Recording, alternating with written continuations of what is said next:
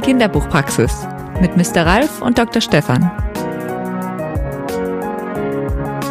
So, die Tür der Kinderbuchpraxis ist wieder offen. Ach, wunderbar, das Wartezimmer ist noch leer. Wo ist denn jetzt der Dr. Stefan? Stefan? Ja, ich bin hier hinten. Äh, ich, ich bin gerade noch bei der Auswertung von der neuen Gym-Studie. Oh, ist die schon da? Ja, hast du noch nicht gesehen? Nee. Ja, komm doch mal. Warte mal, ich komm. Hier, guck mal, das ist die, die Gym-Studie jetzt hier, wie jedes Jahr vom Medienpädagogischen Forschungsverbund Südwest. Und ähm, das ist jetzt ganz spannend in dem Corona-Jahr, ähm, weil da gibt's natürlich schon ein bisschen paar interessante äh, Änderungen. Hier, die zeigt zum Beispiel die Studie, Guck mal hier, dass die regelmäßigen Leser und Leserinnen natürlich außerordentlich konstant dabei sind. 35 Prozent der 12- bis 19-Jährigen lesen täglich oder mehrmals pro Woche gedruckte Bücher. Gedruckte Bücher. Und zwar Bücher ohne schulischen Hintergrund, also reines Freizeitlesen. Letztes Jahr waren das nur 34 Prozent. Ja, das ist immer so ein Vorurteil, dass Jugendliche wenig lesen. Aber wenn man sich die ganzen Gym-Studien der letzten Jahre anguckt, dann ist das ein Wert, der relativ Das konstant passt. ist. Ja, ja. das passt. Und was auch bemerkenswert ist oder was besonders bemerkenswert ist im Corona-Jahr, dass die Jugendlichen länger gelesen haben und zwar durchschnittlich 74 Minuten. Auch wenn man das mal vergleicht mit 2019, da waren es 21 Minuten weniger. Also das ist ja schon enorm. Das waren ja Das ist ein Sprung 2019 von 53 Minuten auf 74 Minuten. Das ist ein Sprung, ja. Das kann man nun wirklich auf Corona beziehen, würde ich mal sagen. Ja, ich denke, das hat damit zu tun. Und ähm, jetzt schauen wir uns mal hier nach der Gruppe, also nach der Gruppe hier von den regelmäßigen Leserinnen, die wir eben hatten, mal die nächsten zwei Drittel der Jugendlichen an. Da ist es so, dass 19 Prozent von ihnen alle 14 Tage zum Buch greift und ein Drittel liest einmal pro Monat oder seltener ein Buch. Und das ist zumindest, also mir kommt es vor, ich würde mal sagen, das ist ganz erfreulich hier, dass im Corona-Jahr der Anteil der Nichtleser kleiner geworden ist. Statt 18 Prozent im Vorjahr sind es jetzt nur noch 15 Prozent Nichtleser. Also ich sage mal, das ist zwar noch nicht riesig, aber es scheint doch eine mögliche Tendenz zu sein, dass der ein oder andere sich im Corona-Jahr dann doch nicht nur vor den Rechner gesetzt hat, sondern dann zum Buch gegriffen hat und das als ernsthafte Alternative gesehen hat. Na immerhin. Aber 15 Prozent sind immer noch ganz schön viel. Wobei die anderen Medien auch gewonnen haben, ne? das muss man auch sagen. Aber Klar. hier ist es, das ist fürs Buch zumindest gut. Und E-Books spielen übrigens immer noch eine verschwindend geringe Rolle. Und wie ist es mit Mädchen und Jungs? Das ist ja auch so ein klassisches, leider bestätigtes Ja. Vorurteil, dass Mädchen mehr lesen als Jungs. Also mal gucken, wer liest mehr. Hier, 52, nee, 42 Prozent der Mädchen lesen regelmäßig, aber nur 28 Prozent der Jungs. Also das ist schon nach wie vor, ist da äh, eine Differenz. Und bei den Nichtlesern sind die Jungs mit 20 Prozent doppelt so stark vertreten wie die Mädchen. Ja, das ist auch nicht neu, sondern manifestiert eigentlich nur die Ergebnisse der letzten Jahre. Ja, also ich glaube, da müssen wir ein Rezept dagegen jetzt äh, unbedingt neue Rezepte ausstellen, äh, Rezepte in Form von Büchern.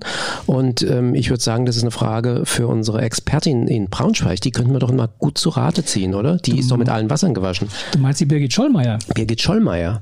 Ähm, komm, äh, warte mal, ich guck mal hier gerade Telefonbuch. Moment, äh, die haben wir doch hier in unserer Kartei. Brauchen wir gar nicht das Telefonbuch, ähm, sondern hier in unserer Kartei. So, die rufen wir mal an. Moment, Moment, Moment. Hallo? Ja, hallo? Hallo, Birgit, das ist schön, dass wir dich erwischen. Wir brauchen dich. Wir brauchen eine Erzieherin, wir brauchen eine langjährige, erfahrene Buchhändlerin, die mit allen Wassern gewaschen ist. Gerade hier die Ergebnisse der Gym-Studie, ähm, die äh, gestern, vorgestern rausgekommen ist. Und ähm, da äh, steht es, dass die Nichtleser sind zwar etwas kleiner geworden, im Corona-Jahr liest man wieder etwas mehr, aber das ist kein Grund zurückzulehnen. Und du bist ja Spezialistin für schwierige Fälle, also du weißt eigentlich genau, wie man auch die, ähm, die so, naja, etwas fremdeln mit dem Buch, wie man die dazu kriegt. Es gibt nichts Schlimmeres, als wenn Eltern in den Laden kommen und sagen, mein Kind liest nicht, aber bitte jetzt such dir hier mal ein Buch aus. Ja, und ich sage mal, es gibt für jeden das passende Buch, es muss nur gefunden werden. Und das ist manchmal nicht so einfach. Da muss man ein bisschen fragen, was der andere denn eigentlich für ein Mensch ist, der mir da gegenübersteht und womit ich ihn locken kann. Und vor allem das Kind fragen und nicht die Eltern, die dann. Das Kind, nicht die Eltern, um Gottes Willen, ja. Ja, Mhm. das wird ja auch gern falsch gemacht. Gerne. Wir haben äh, vielleicht äh, überlegen wir mal, was ist aktuell aus dem aktuellen Buchangebot, vielleicht wenn man schon mit den ganz kleinen anfängt, was man da äh, nehmen könnte, was man da gucken könnte. Beim Bilderbuch schon angefangen. Ja, wir könnten jetzt natürlich hunderte Bücher vorstellen, denn Bilderbuch ist ja wirklich eine Vielfalt. Ja. Es ist einfach wunderbar, dass es diese Vielfalt gibt. Und aus dieser Vielfalt habe ich jetzt mal zwei rausgewählt, die mir besonders gut gefallen haben. Und das ist einmal der Koffer von Chris Nella Ballesteros im Sauerländer Verlag. Und äh, Uwe Michael Gutschan hat es übersetzt. Oh, ist ja auch ein ganz bekannter Das ist ein Übersetzer. bekannter, guter Übersetzer. Ab welchem Genau. Alter würdest du es empfehlen? Ab vier. Ab vier? Mhm. Mhm. Also bestes Bilderbuchalter. Ne? Du kannst das auch mit kleineren versuchen, aber das ist hier nicht zwingend nötig, weil diese Geschichte hat den Hintergrund, dass jemand Fremdes zu äh, den Tieren kommt. Der Koffer ist auf weißem, das heißt leicht ähm, gelblichen Hintergrund gezeichnet, ganz klare Figuren und es fängt an, dass ein seltsames Tier kommt, staubig, müde und ängstlich und er hat einen großen Koffer, den er hinter sich herzieht. Man kann gar nicht sagen, was für ein Tier es ist, ne? Nee, kann man nicht erkennen. Das ist so ein bisschen, hm, Sind so? Strichzeichnungen, so schwarze So ein Konturen? bisschen wie so ein, so ein Schlauch, ne? Schlauchtier. ja, ja. Mit- Schlange, mit Otter, netten- sonst was. Mhm. Ja, Ja. mit einem netten Gesicht. Und das setzt sich auf den Koffer, ein bisschen auch wie eine Amöbe, aber das ist so unangenehm, ne? Nee, das setzt sieht, das sieht lieber aus. Das sieht eigentlich ganz sieht liebevoll ganz aus. Nur, aus. nur müde, schrecklich müde. Müde. Ja, kleine Beinchen, etwas längere Arme, müde Augen. Mhm. Großer Koffer, riesengroßer Genau. Koffer. Riesenkoffer. Wie er den geschleppt hat, ist so Frag ich mich auch. Mhm. Und äh, was ist jetzt wohl in diesem Koffer, fragen die Tiere, auf die er trifft. Das ist ein Hühnchen, würde ich sagen, ein Fuchs und ähm, ein Hase. Und äh, er sagt, ja, in diesem Koffer ist äh, eine kleine Tasse. Ach, eine Tasse. Hm, das ist ja komisch. Das soll reichen für einen Koffer. Nee, es ist auch noch ein Tisch für meine Tasse drin und ein Stuhl für mich zum Sitzen. Ja, wie jetzt? Das passt doch alles gar nicht in einen Koffer. Doch, doch, das passt. Und eine kleine Küche in einer Holzhütte, da kann man Tee kochen und das ist mein Zuhause.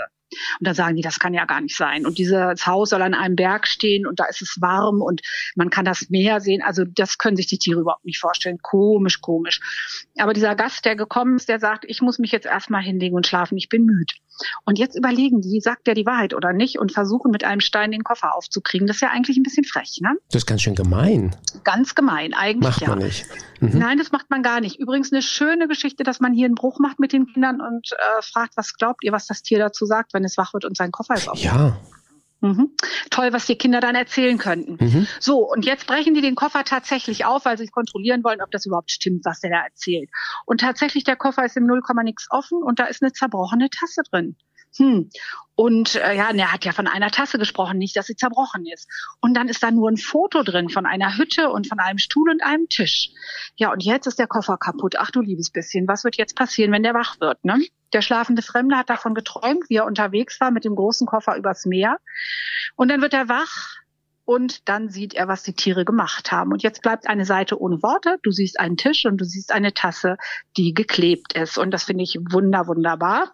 Das heißt, die Kinder können das füllen sozusagen mit ihrem Ja, Gedanken. Genau, mit ihren Gedanken und sagen, hey, was ist das jetzt? Das ist die zerbrochene Tasse und jetzt ist sie geflickt. Ne? Wer hat die geklebt? das, ja, ob das schön ist, hm.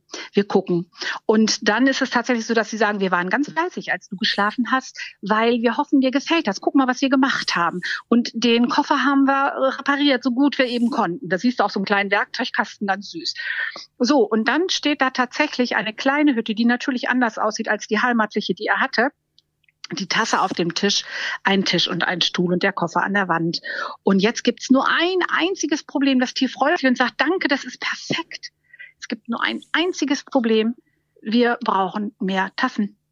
Also Chris Nela Ballesteros, der Koffer bei Fischer Sauerländer ab Mhm. Genau. vier Jahren. Du hattest ja noch ein zweites Buch. Das ist Genau. das kleine Pferdchen. Kleines Pferdchen Mahabat. Mahabat Genau. Das hat Satomi Ishikawa geschrieben, eine, äh, muss man dazu sagen, eine Japanerin, die aber schon viele, viele Jahre in Frankreich lebt und es ist aus dem Französischen übersetzt worden von Markus Weber, der der Verlagsleiter auch von Moritz ist. Aus dem Moritz Verlag kommt dieses Buch, Kleines Pferdchen, Mahabat. Ab wie vielen Jahren würdest du es empfehlen? Ich würde auch sagen, ab vier. Ab vier. Vier, Mhm. fünf. Mhm.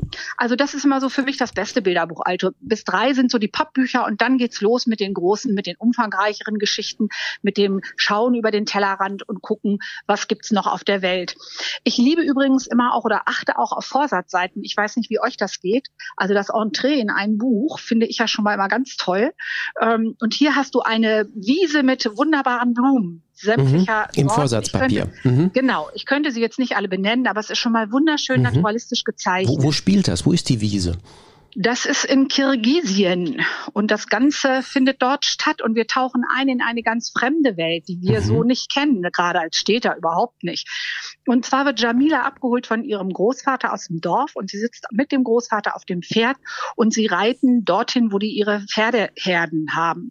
Und dort steht eine riesengroße Jurte, in denen wohnen Großvater und Großmutter über den Sommer und sie darf über die Sommerferien da bleiben. Und dann gibt es dort ein Pferd und das ist Schwarzfell, so haben es die Großeltern genannt. Und Schwarzfell hat sich irgendwie am Bein verletzt. Und ähm, Großvater verbindet das Bein. Übrigens die Gesichter von diesen Menschen großartig gezeichnet. Du siehst, dass das nicht wir sind. Also nicht wir, ich sag's jetzt mal, die ganz westliche ähm, Hemisphäre. Du siehst, dass das fremde Gesichter sind, für uns fremde Gesichter, andere Gesichter. Die Und das Wangenknochen. ich, Mhm. ja, und das hat die Zeichnerin so wunderbar eingefangen. Das ist Je Aquarell und Gouache, glaube ich, so eine Mischtechnik. Würde Ne? ich denken, ne? Ja, mhm. Und ich finde die Pferde großartig gezeichnet. Ich finde die Lebendigkeit der Tiere. Jede Seite lebt durch diese wunderbaren Zeichnungen, die so lebendig sind. Und ähm, ein bisschen taucht man auch ein wie so in ein altes Märchen. Das, das fand ich auch so schön. Mhm. Ein bisschen eine Welt, die für uns fremd ist und märchenhaft daherkommt. So, und dann äh, versucht Großvater das Bein wieder zu heilen von diesem Pferd und ähm, Jamila darf ihm helfen. Und das finde ich auch so toll. Sie darf dann, und das finde ich großartig, wenn ältere Menschen auch kleineren was zutrauen. Sie darf dieses Pferdchen ganz alleine versorgen. Das heißt, sie wickelt den Verband ab, sie macht es sauber, die Wunde, und sie verbindet es neu. Und das wird alles gezeigt. Und sie ist ja noch klein, sie geht noch nicht zur Schule. Na, sie hat Ferien, heißt es, es sind Sommerferien, Oder? lass sie in die erste Klasse gehen. Ja, aber sie ist noch, sieht Also noch sehr klein aus. Sie sieht Mhm. sehr klein aus, wenn man sie Mhm, sieht, genau. Übrigens könnte man die Pferde zählen, wenn man Lust dazu hat. Man sieht immer die Pferdeherde im Hintergrund. Mhm. Und Kindern im Alter zwischen vier, fünf, sechs, wo sie dann anfangen zu zählen, haben da ganz viel Spaß dran. Also das ist nochmal so ein kleiner Nebeneffekt. Man merkt deine ne? Erfahrung als Erzieherin. Yes. so soll es sein. Yep. Und äh, wie gesagt, dieses Vertrauen, das der Großvater in Jamila hat, dass sie das eben selber kann, dass sie das äh, alleine erledigen darf. Er erklärt ihr, dass man den Verband wie eine Acht wickeln muss. Sehr schön, kann man mal mit Kindern üben. Mhm. Und jeden Tag holt sie frisches Wasser, das ist ganz sauberes Quellwasser und versorgt dieses Schwarzfell. Und dann fällt ihr ein, nee, Schwarzfell ist eigentlich kein schöner Name für dieses Pony, obwohl es ganz schwarz ist. Sie würde es Mahabat nennen. Und das finde ich auch toll. Wir lernen hier gleichzeitig ein bisschen Kirgisisch. Mahabat heißt Liebe auf Kirgisisch. Mahabat, klingt gut. Mhm. Mhm. Mahabat, Mahabat. Liebe. Mhm. Ja, sie hat sich völlig verliebt in dieses äh, Mhm. Pony und das finde ich auch ganz, ganz rührend, wie das erzählt ist. Und, Ist ja auch das Kleine, ähm, das Kleine zum Kleinen. Ne? Genau. Passt ja, Das ja. ist so schön, Mhm. es passt. Mhm. Und ähm, es wird so sein, dass sie natürlich das Ganze wieder verlassen muss. Übrigens, Chu-Chu lernen wir auch noch. Das heißt los, los. Mhm. Also ich kann jetzt zwei Worte auf Kirgisisch. Chu, Chu. Ja, Okay. ich finde, ja, wie, damit, wie er, damit ermuntert sie das Kind, äh, das, das Genau. Fohlen das? sozusagen. es aufsteht. Es muss aufstehen und alleine laufen können. Und dann, ja, Ja? dann sagt sie Chu, Chu. Mhm. Okay. Ist das süß? Ja. Chu-Chu, also das heißt los, ne? Mhm. Ich habe schon wieder was gelernt. Ich liebe es, aus Büchern auch was zu lernen. Und einfach nebenher, ne, als Effekt. Kinder auch. Mhm. Genau. Und dann äh, muss sie natürlich auch schön gemacht, wie sie mit dem kleinen Pony eben spielt, wie sie das ermuntert, äh, aufzustehen und wie sie dann ganz erschöpft und platt neben ihm liegt und beide schlafen ein. Mhm. Das ist so wunderschön gemacht. Und dann sieht man nochmal zum Schluss, wie Mahabat nochmal zur Jotentür reinschaut. Es ist Abend und man sieht die Spielsachen, die Jamila dort hat, die Großeltern. Und dann wird sie natürlich wieder nach Hause müssen in ihr Dorf, in dem sie zu Hause ist und sie wird sich trennen müssen. Also auch eine schöne Geschichte, dass man sich trennt und sie sagt, was glaubst du, Großvater, wird Mahabat mich wiedererkennen im nächsten Jahr? Und der Großvater sagt, auf jeden Fall. Wer so eine Verbindung eingegangen ist, der kennt sich fürs Leben. Toll. Also es ist einfach wunder, wunderschön gemacht. Mhm. Ich kann ja immer weiter zuhören. Ich habe das Gefühl, wenn du noch zehn Bilderbücher vorstellst, ähm, da sehe ich auch immer wieder Sachen drin, die ich beim selberlesen gar nicht gemerkt habe. Und jetzt kann ich schon nachvollziehen, warum du so viel vor Kindern vorliest und mit ihnen zusammen die Bilderbücher ähm, ja, nicht Ja. nur liest, Das sondern ist auch unsere bespricht. Expertin, ich sag's. Ja. Wir erzählen das und wir erleben das. Und Genau. weißt du, das ist das Tolle an diesen äh, Kinderbüchern, an diesen Bilderbüchern. Kinder leben absolut in diesen Bildern, entdecken Dinge, wenn du jetzt sagst, du entdeckst Sachen, die du vorher nicht gesehen hast, die ich dir jetzt gezeigt habe. Mhm. Äh, so zeigen Kinder mir Dinge, die ich vorher nie gesehen habe. Ich habe einen Enkel, der lebt so in diesen Büchern, der wird jetzt sechs. Ähm, der zeigt mir immer wieder in den Büchern Sachen, dass ich denke, Mensch, Benno, du hast recht, toll. Und das hätte ich nicht gesehen, weil ihr, wir Erwachsenen schauen ganz anders. Und Kinder, für die ist das lebendig, für die ist das real, sobald du dieses Buch aufschlägst und liest. Ja, jeder, der noch nicht lesen kann, dessen Stärke ist äh, das Betrachten und das Schauen. Und äh, deswegen sind die immer besser, auch bei den Wimmelbilderbüchern, die sind immer besser als wir Erwachsenen. Das Immer. ist das Tolle. Viel besser. Mhm. Naja, wir haben ja noch eine ganze Reihe von tollen Tipps, die wir jetzt gesammelt haben. Deswegen geht's ja jetzt eigentlich weiter mit Sidney Smith und Unsichtbar in der großen Stadt. Das ist dann Genau. schon für etwas ältere, erschienen bei Aladdin. Und da, Ja, Obwohl, das stopp. ga- ja, stopp. Mhm. Ich finde das nicht für Ältere. Auch das würde ich fünfjährigen Kindern in die Hand geben und ich schwöre dir, die wissen viel eher als du und ich, um was es da geht. ja, mich hat Ehrlich? Die können, auch, die können sehr genau gucken, das, das, das Ja, stimmt. ja. Also ich würde sagen, ab fünf würde ich es Mhm. etwa einschätzen, ähm, weil es ist ja schon ein, ein, ein ein mutigeres Buch Mhm. und zum selber lesen, es hat wenig Text, es ist und die Schrift ist gut, ähm, Mhm. das kann man ab sieben auch selber lesen. Genau. Also erste, zweite Klasse, Ja, Ende der zweiten sollte man ja lesen können äh, und manche können es ja eher. Äh, das, das ist ja sowieso auch die Stärke der Bilderbücher, dass ich, wenn ich auch die Texte kenne, dass ich das lesen kann. Ich habe immer gesagt, holt eure Bilderbücher raus, wenn ihr in die Schule kommt. Wenn das Schriftbild, das muss gut sein. Also es Das gibt äh, ganz schlimme sein, Schriftbilder, da, da geht Ja. gar nichts. Aber jetzt müssen wir vielleicht auch nochmal sagen, um was es geht. Also Ja, was man sich vorstellen muss. Die ersten Seite sind ja, Seiten von dem Bilderbuch sind ohne Worte, ohne Text. Die Bilder sind wie beim, ich würde sagen, wie beim Comic, so in Panels angelegt. Dann öffnet sich grandios eine Doppelseite. Also wir begleiten ein Kind, ähm, dick eingemummtes Kind, vielleicht ein Junge, vielleicht ein Mädchen, spielt auch keine Rolle, mit Mütze und Schal, auf ähm, seiner Straßenbahnfahrt durch die Stadt. Das steigt aus und das ist ganz klein inmitten von diesen großen Gebäuden in der Stadt. Und wir hören dann die, die Stimme von dem Kind, keiner sieht dich und es ist überall fürchterlich laut. Und mit dem Kind gehen wir als Betrachter dann durch die Straßen, durch Abkürzungen, Seitenwege, plötzlich dichter Schneefall, der einsetzt und das Kind gibt Tipps, wie man sich in der großen Stadt behaupten kann. Und ich finde, das sind betörend schöne Bilder, so in Aquarell und Mischtechnik, in unterschiedlichsten Formaten. Auch das ist gekonnt. Und von Seite zu Seite beginnen wir jetzt zu verstehen, dass es es sucht jemanden. Ähm, äh, ein etwas, ähm, wir wissen es noch nicht, du sagst, die Kinder ahnen es schon, es gibt Hinweise, ähm, es hängt ein Zettel auf, da wird was gesucht, da ahnen wir es dann. Und am Ende dieses langen Weges wartet eine junge Frau im Schnee, die Mutter, die viel Vertrauen in ihr Kind gesetzt hat, ähm, es allein hat suchen lassen. Und ich finde, in diesem Bilderbuch, da liegt unglaublich viel Spannung, da liegt viel Zuversicht, da liegt viel Gefühl. Mhm. Gebe ich dir recht, ich finde das wunderschön und ich mag diese Bilder unglaublich gern. Diese Bilder sind betörend schön, wirklich. Also es macht ganz, ganz viel Freude, sich diese Bilder anzusehen und in diesen Bildern zu verschwinden. Also es ist wirklich großartig gemacht und ich finde es immer, immer wieder schön, wenn Kleinen auch etwas zugetraut wird. Und das ist hier in diesem Buch eben auch der Fall. Ne? Kleine sind nicht, weil sie klein sind, können sie nichts, sondern man kann ihnen mehr zumuten, als wir Erwachsenen manchmal glauben. Und wir hoffen jetzt als, egal ob als Kind, als Erwachsene, wir hoffen natürlich, dass das Kind ähm, das, was es sucht, auch findet. Und ähm, es gibt so einen kleinen Hinweis. Ich weiß nicht, ob du den gesehen hast. Ja, Am Ende des Buches. gesehen. Doch, du hast den gesehen. Ja, es hat mich sehr gefreut, weil ich brauche auch die Lösung, ehrlich gesagt. Ja, also es ist, ein. Angebot, es ist ein Angebot zumindest. Ja. Wir, wir sehen nämlich in der dicken Schneeschicht, da sehen wir Fußspuren. Und dann kombinieren wir und sagen, ach, Moment mal, das ist vielleicht gar nicht so weit vom Haus entfernt. Vielleicht ist es wieder zurückgekommen. Genau. Und das ist so schön, so tröstlich. Und ich glaube, das ist auch was, was Kinder gut finden. Also ein ganz offenes Ende. Klar, da kannst du viel erzählen, viel diskutieren mit den Kindern.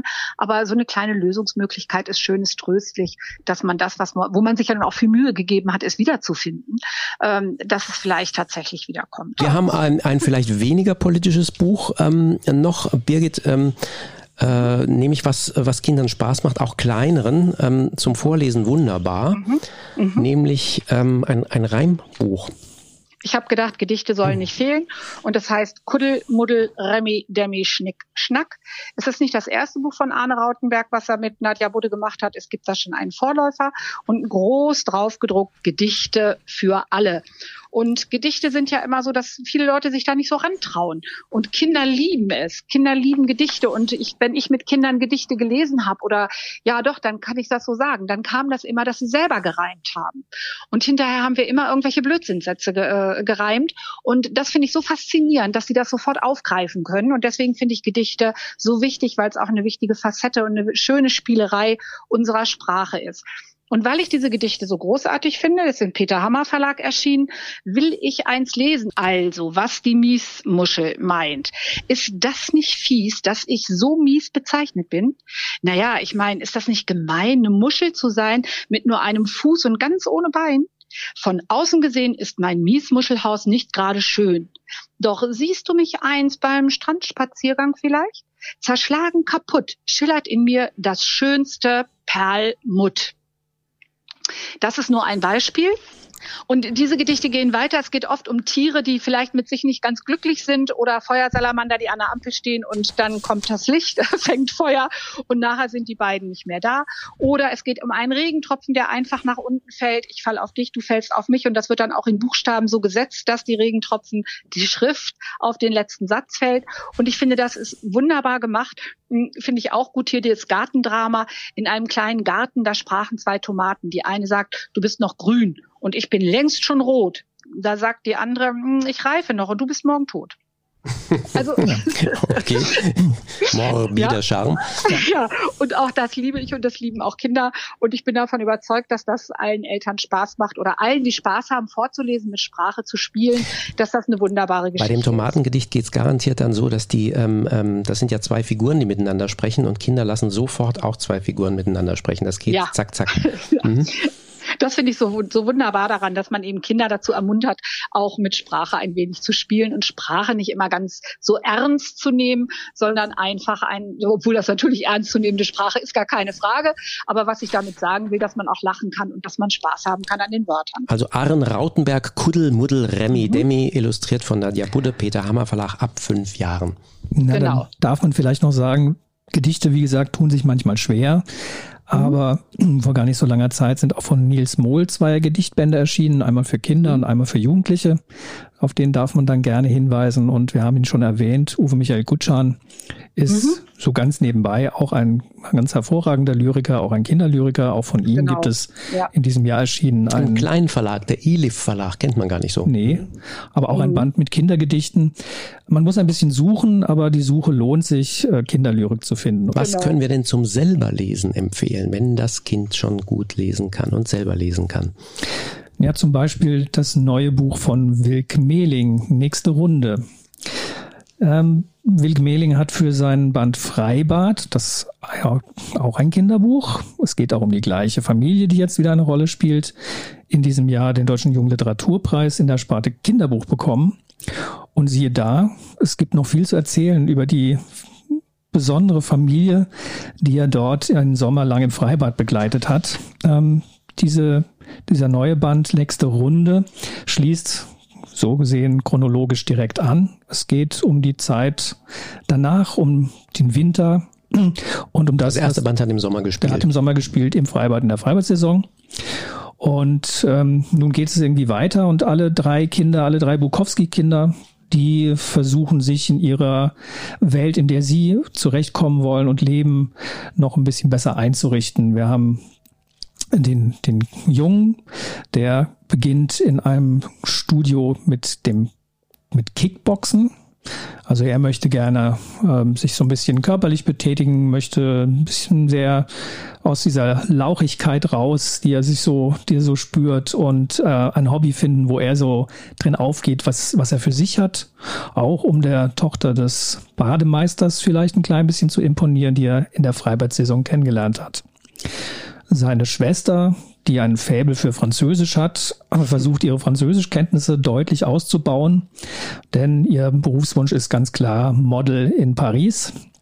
Denn da kann man nämlich auch viel Geld verdienen, in einer großen Wohnung wohnen und ein bisschen aus dieser prekären Situation, in der diese Familie sehr liebevoll miteinander umgeht, aber eben leben muss, herauszukommen. Und dann gibt's noch den jüngeren Bruder, der, ja, nennen wir ihn mal ein bisschen besonders ist. Vielleicht so ein bisschen autistisch, der hat so ähm, sehr manchmal ein bisschen skurrile, schrullige äh, Anwandlungen und aber ein ähm, super Gedächtnis. Aber ein super Gedächtnis. Mhm. Und lebt in seiner Welt. Insofern ist Autismus mhm. vielleicht gar nicht so verkehrt. Mhm. Aber das spielt auch gar keine große Rolle. Er wird ist, nicht genannt. Nein, mhm. er ist ja einfach äh, einer der Bukowskis, so ist das halt. Er mhm. büchst manchmal aus, weil er sich Dinge in den Kopf setzt und die dann auch umsetzt. Naja, und dieses, dieses Buch Nächste Runde zeigt eben auch diese nächste Runde, in der diese Familie versucht klarzukommen und ihr Leben zu organisieren. Und zwar alle miteinander. Ja, also die haben nicht viel Geld, diese Familie, ne? Mhm. Drei Kinder und äh, zwei Leute, die arbeiten müssen. Und was ich so großartig daran finde, stell dir mal vor, du hättest einen achtjährigen Sohn, der plötzlich anfängt, die wollen alle drei ein Hobby haben, ne? Und ähm, weil das Hobby Boxen ist und das Hobby französische Sprache, überlegt der Jüngste, der achtjährige Robby sich, er will Flaschen sammeln. Jetzt stell dir mal vor, du hast ein Kind, was auf die Straße geht und in jeden Papierkorb guckt, um Flaschen zu sammeln. Klar, das ist eine ganz äh, ehrenwerte Aufgabe, aber ich weiß gar nicht, ob ich als Mutter damit so glücklich wäre wäre. Deswegen kann ich Frau Bukowski gut verstehen, die Mutter, äh, die das, die ihm dringend davon abraten möchte. Ja, und die Flaschen sind dann alle unterm Bett gesammelt. Ne? Das ist mhm. dann schon nochmal eine Sache für sich. Wobei ich muss sagen, der erste Band, den fand ich äh, noch stärker, noch kompakter. Also ich würde beide ähm, unbedingt äh, jetzt im Doppelpack empfehlen zu lesen, zu kaufen ähm, wie auch immer, weil ähm, bei dem ersten hat man sozusagen ähm, diese äh, die, die Szenerie eines einzigen Sommers. Da sind die Kinder natürlich ständig zusammen. Ähm, hier ist der Alltag dann stärker da. Die Sommerferien sind weg. Und ähm, dann ähm, sind natürlich auch die ähm, die einzelnen Möglichkeiten, was miteinander zu machen, natürlich geringer. Also wir begleiten dann mehr ähm, den, den männlichen Protagonisten bei seinen äh, ähm, ja, täglichen Angelegenheiten. Was ich an dem Willi Gmeling einfach schätze und liebe, der hat eine Art, die Kinder sprechen zu lassen, äh, die mich sehr, sehr beeindruckt und die mir sehr viel Freude macht zu lesen. Und das finde ich so schön. Man begleitet diese drei so gerne und, und diese Familie es begleitet. sind sehr authentische so Dialoge. Ne? Ja. ja, und das finde ich sehr, sehr gut gemacht. Kurze Dialoge, also jetzt nicht so mhm. Kettensätze. Mhm. und du hast sofort die Stimmung, also diese, diese, was diese drei Kinder fühlen. Ja, er erfasst das vermittelt Situation der wunderbar. ganz toll, das muss ja. man sagen sagen. Also Will Knieling, nächste Runde. Peter Hammer Verlag müssen wir noch dazu genau. sagen. Und ab zehn Jahre ja. etwa. Ja, würde ich denken. Ja. Und ähm, das ist das Unprätentiöse der Alltag, hattest du vorhin gesagt. Keine Magie, aber wir haben noch was mit Magie. Und mit Koffern. Und mit Koffern. Und mit Koffern. Ist mir erst aufgefallen beim Auswählen, als ich es dann nochmal mir angeschaut habe, dass das schon wieder ein Koffer ist. Aber dieser Koffer ist ganz anders. Das ist ein Straßenjunge in Madagaskar, Rabé, den wir kennenlernen. Der erbt einen alten Koffer und sein Leben ändert sich von einem Tag zum nächsten mit einem Schlag. Er findet darin eine Karte, eine Schatzkarte, die zu einem Ort im Dschungel führt. Dieser dieser ähm, Koffer birgt unglaublich viele Böden, denn das ist ein Koffer, wie sich nachher herausstellt, der magisch ist von einem Magier und mit vielen verschiedenen ähm, Geheimfächern versehen ist. Er wird einen Freund bekommen, das ist Benja, und mit dem macht sich Rabé auf die Suche nach dem Schatz. Er kann übrigens nicht lesen und deswegen muss er immer jemanden mal fragen. Benja kann dann Gott sei Dank lesen und wird ihm sagen können, in welche Stadt man reisen muss. Und es ist wunder, wunderbar erzählt wunderbar spannend erzählt. Wer hat's geschrieben? Ab. Antonia Michaelis. Und Antonia, wir tauchen ab in das Madagaskar und das Madagaskar der Straßenkinder. Und Antonia Michaelis hat dort zwei Jahre mit ihrer Familie gelebt und deswegen ist ihr die Idee zu diesem Buch, diese Straßenkinder gibt es. Deswegen ist ihr diese Idee zu diesem Buch gekommen und was für mich eben das ja hoffnungsfrohe ist, dass es zwei Leute dann vielleicht auch mal schaffen, aus diesem Alltag auszubrechen. Ist ein sehr Dank ungleiches, ist ein sehr ungleiches Paar, die beiden Jungs, der Straßenjunge und der aus ja. sehr behütetem Haus. Ja. Der aus einem Gefängnis ausbricht, wenn du so willst, ne? Der aus, sich da sehr eingesperrt Aus dem goldenen Käfig. Ja, aus dem goldenen Käfig, genau. Mhm. Und die beiden machen sich auf den Weg und wie sie das dann schaffen, diese, diesen Schatz, der sich nachher als was ganz anderes entpuppt, äh, zu finden, ist wunder wunderschön erzählt. Ein Abenteuer, eine abenteuerliche Reise durch Madagaskar. Das ist Spannung pur von Seite zu Seite. Mhm. Mir war es manchmal so haarscharf wie in Filmen, so Katz war es mir manchmal mhm. haarscharf zu viel, wo ich dachte, oh, jetzt in, immer in letzter Sekunde. Also da, da hat sozusagen immer nur ein Hauch gefehlt und es wäre schlecht ausgegangen lang. Ähm, also das äh, war manchmal sekundengenau getimt. Ähm, erzählen kann Antonia Michaelis, mhm. ganz tolles Buch, Der Koffer der tausend Zauber bei Oettinger ab zehn Jahre. Dann, Dann kommt ähm, haben wir vielleicht, springen wir schon in die nächste Altersgruppe zum Jugendbuch. Mhm. Ähm, ich würde sagen, so ab 11, 12, Anna Wolz, Haifischszene ähm, von Carlsen ähm, Verlag ist das erschienen.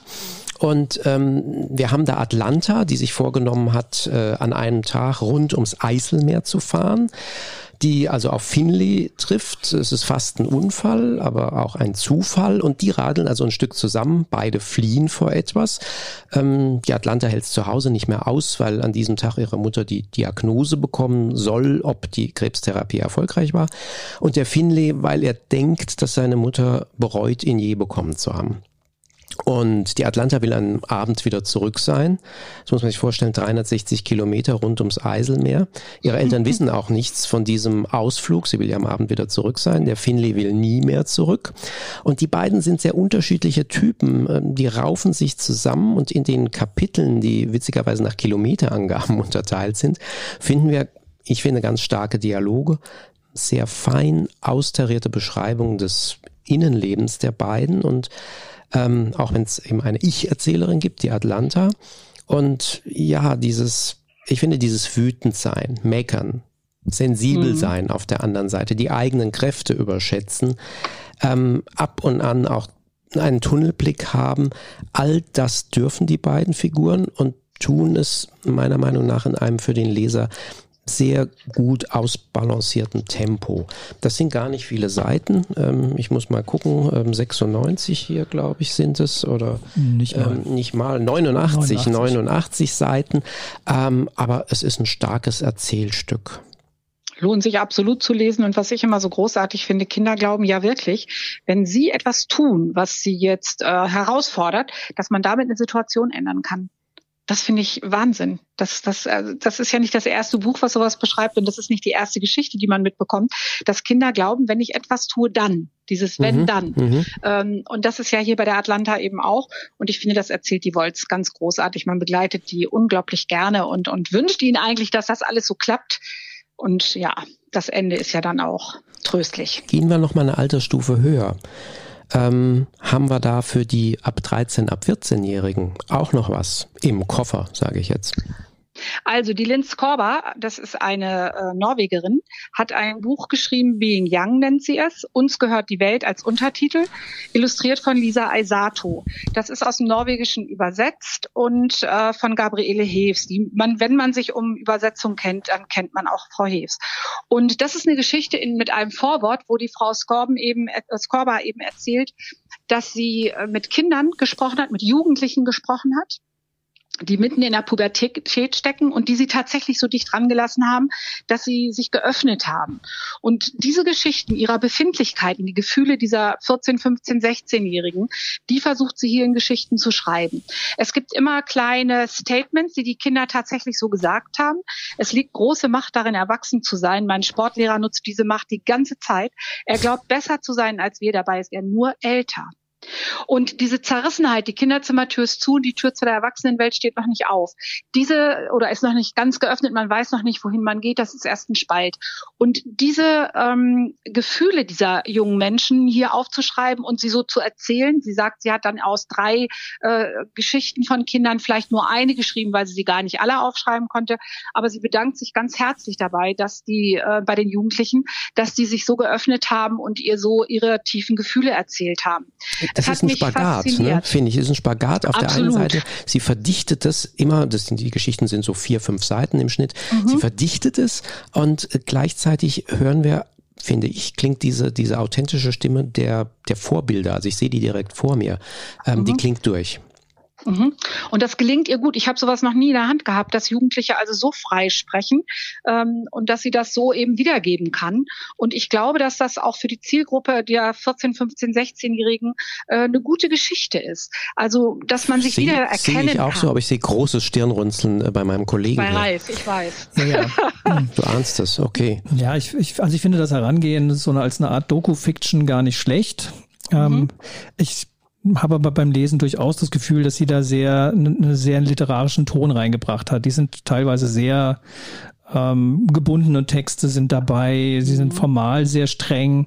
Ähm, das ähm, halte ich schon für, da, da hat die Autorin als, als lyrisches Ich schon auch sehr eingegriffen, indem sie verdichtet hat, indem sie da sprachlich eingegriffen hat. Und da bin ich mir eben sehr unsicher, weil ich oftmals das Gefühl habe, dass es ein Buch für Erwachsene ist, die verstehen wollen, wie, wie Pubertierende in dieser Situation sind, weil das verbindet eigentlich alle Geschichten miteinander, dieser, diese Situation zwischen Kind und äh, Adoleszent oder also Genau. am Ende der Kindheit, am, am Anfang von, von Jugend mit all diesen Widersprüchen, was Körper, was ähm, Ja, und du kannst nicht mehr zurück, ne? Genau, also es, da bin ich mir sehr unsicher und ich muss auch sagen, da werdet ihr mir gleich auch widersprechen. Ich finde die Illustrationen von, ähm, von Lisa Dieser Aisato Aisato. teilweise wahnsinnig kitschig. Ja, Und ich gebe dir recht. Da zucke ich halt Probleme mit. manchmal Mhm. sehr zusammen und Mhm. äh, ja, deswegen bin ich so ein bisschen, ein bisschen zwiespältig, aber kann mir aber vorstellen, dass das Buch mit Jugendlichen zusammen schon funktioniert oder äh, auch Jugendliche erwischt, die sich in bestimmten Geschichten und Situationen dann wiederfinden. Ich glaube, sagen, darum ja, geht's, dieses sich wiederfinden, Ja. nämlich Ja. ähm, die Bestätigung, ah, ich bin da nicht allein mit diesem Gefühl. Ja, pass auf, sagen wir's, ich, ich sag's mal so. Ich gebe das jetzt jemand in die Hand, die die Zielgruppe ist, eine 16-Jährige. Und dann bin ich gespannt, was die mir dazu sagt. Wir auch, wir auch. Und ja, ich sag's euch dann. Gut. Wir haben noch was Lyrisches dabei. Ja, im weitesten Sinne sagen wir mal was Literarisches, was mit einem relativ großen Anspruch daherkommt. Aber das kennt man bei der Autorin Elisabeth Steinkellner schon. Ähm, die schon in allen möglichen Formen für alle möglichen Altersgruppen von Bilderbuch bis Jugendbuch ähm, abgeliefert hat. Und ihr neuestes Buch heißt Papierklavier. Das ist ein Jugendbuch. Wir haben so ge- ungefähr ab 15 Mal als Lesealter angesetzt. Ähm, illustriert von Anna Gusella. Das ist in dem Falle wichtig, weil das Buch schon als Gesamtwerk daherkommt. Es tut auch so, als sei es handgelettert. Es ist, Es ist also wie eine Art Tagebuch, kommt es daher, ne?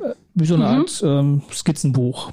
Und ähm, viele Dinge werden einfach auch illustrativ umgesetzt, die in der Geschichte erzählt werden.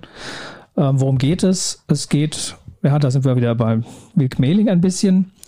Eine etwas prekäre Familie, wo drei Kinder nur ein Zimmer haben, wenig Platz, in einem Haus, in dem ein, zwei Stockwerke drüber Oma Sieglinde gewohnt hat, gelebt hat und Die aber gar nicht die wirkliche Oma war. die nicht die wirkliche Oma war, aber zu der vor allem die das jüngste Mädchen eine enge Beziehung hatte, denn Oma Sieglinde hatte wahnsinnig viel Platz und einen Flügel. Und an dem Flügel hat äh, das kleine Mädchen Klavier spielen gelernt und ja, hat Talent bewiesen, kann sogar eigene Lieder komponieren mittlerweile. Und ja, ganz überraschend, die Oma Sieglinde stirbt. Aber das ist nur eine der, der Handlungsstränge dieser, dieser gar nicht so langen Geschichte. Ähm, das zweite ist ja, wir begleiten die Hauptfigur, wie heißt sie nochmal gleich? Maja. Maja, Maja, die ist genau. 16. Mhm. Auch die begleiten wir, weil die zum Beispiel vor der Schule drumherum in einem Laden jobbt, um ein bisschen Geld zusammenzukriegen. In einem In Saftladen. einem echten Genau. Saftladen. Schöne, schönes Bild. um mit dem Mehr an Geld eben die Klavierstunden für die kleine Schwester finanzieren zu können, weil sie noch auf der Suche nach einer Klavierlehrerin sind. Weil die Idee, dass vielleicht als Erbe dieses Klavier oder dieser Flügel zu ihnen in die Wohnung kommen könnte, scheitert einfach schon mal am Platz. Schon mal die Idee, also sie bekommen den Flügel natürlich Also auch die, nicht. die, die Mutter reißt sich zehn Beine aus, aber muss irgendwie die Kinder über Wasser halten. Genau. Es gibt dann noch eine mittlere, die Ruth, die auch immer wieder ihre Träume hat. Also Genau. sind alle, die ganze Familie wird eigentlich ganz gut beschrieben, aber so mit Spotlights. Also mir kommt das so im Bild vor, als würde die manchmal die Frau Steinkellner solche Spotlights werfen. Tagebuchartig ist das gut gemacht und man merkt, dass die Steinkellner sehr gut auch im, im lyrischen Ich, weil sie verdichtet wahnsinnig gut. Mhm. Und auch da ist wieder, das habe ich schon bei Wilke Mehling angemerkt, auch da spielen wahnsinnig viele Einzelthemen eine kleine Rolle. Also Maya ist jetzt nicht so ganz schlank. Ähm, genau. Da geht viel um die Frage, wie nehme ich mich selber wahr? Also Body Positivity ist da ein Thema. Dann hat sie zwei Freundinnen mit äh, Sternchen in der Mitte. Also Jungs, die Mädchen als Mädchen leben oder sich als Mädchen definieren. Mhm. Ähm, die aber jetzt nicht, das wird nicht wahnsinnig thematisiert, die sind einfach da.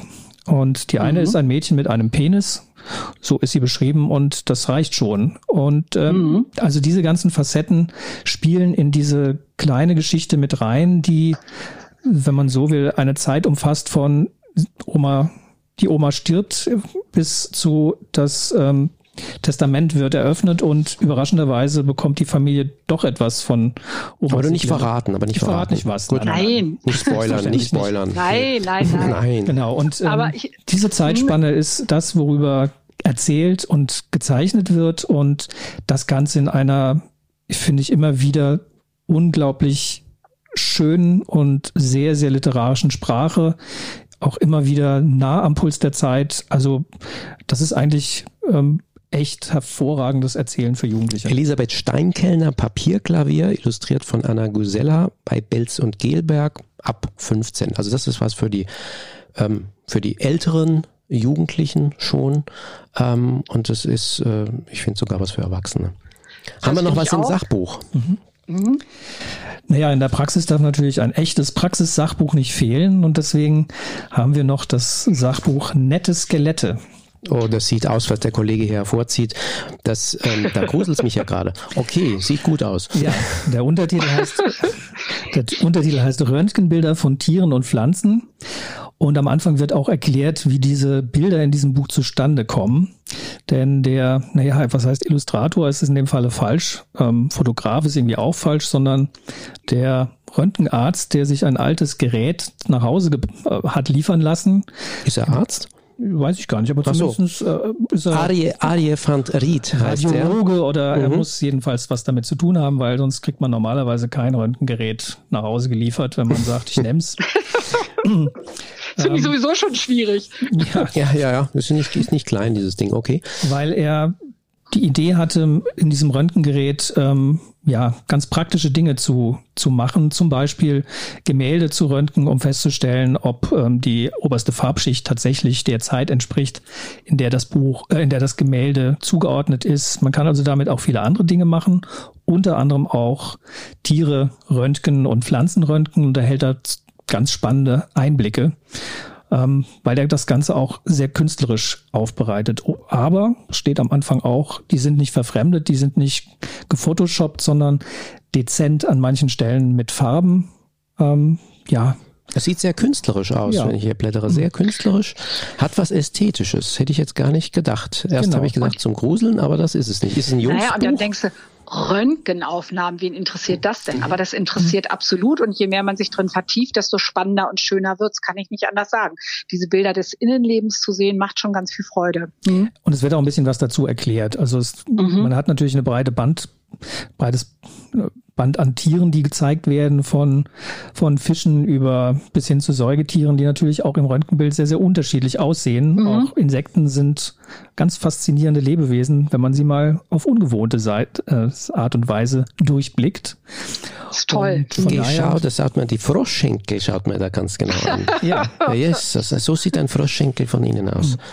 Naja, wir haben gesagt, das ist eher was für, für Jungs und für, für jemand, der das auch mal... Das weiß ich gar nicht. Das würde ich, dem würde ich widersprechen, aber egal. Ja, es ist gar nicht Ich glaube, gruselig. dass es auch ja. Mädchen gibt, die sich dafür absolut ja, interessieren. Klar. Auf alle Fälle ist es ein sehr ungewöhnliches Buch und deshalb mindestens einen intensiven Durchblick wert. Nette Skelette erschienen bei Mixed Vision. Sag mal, was ist es denn für ein Rums bei dir im Hintergrund? Ja, ich habe mich auch gerade erschrocken. Wenn ich das richtig sehe, ist es der, oh Hilfe, das ist der Stapel der Vorschauen für 21, früher 21. Der muss äh, ja noch gesichtet oje, werden und oje. ist gerade umgefallen. Bevor der zweite daneben umfällt, äh, schnell sichern. Ich sage Tschüss okay. und bedanke mich bei euch. Es war wunderschön mit euch. Mit Bis, dir äh, auch, Birgit. Bis die Tage. Auf ein Wiedersehen. Ja. Alles Liebe euch. Tschüss. Ciao, ciao. Tschüss. So, die Kinderbuchpraxis hat jetzt jeden Monat eine öffentliche Sprechstunde und ihr könnt gerne dabei sein. Einfach den Kanal abonnieren. Und für Ideen, Themenvorschläge, Anregungen eine Mail schicken an kinderbuchpraxis at mvb-online.de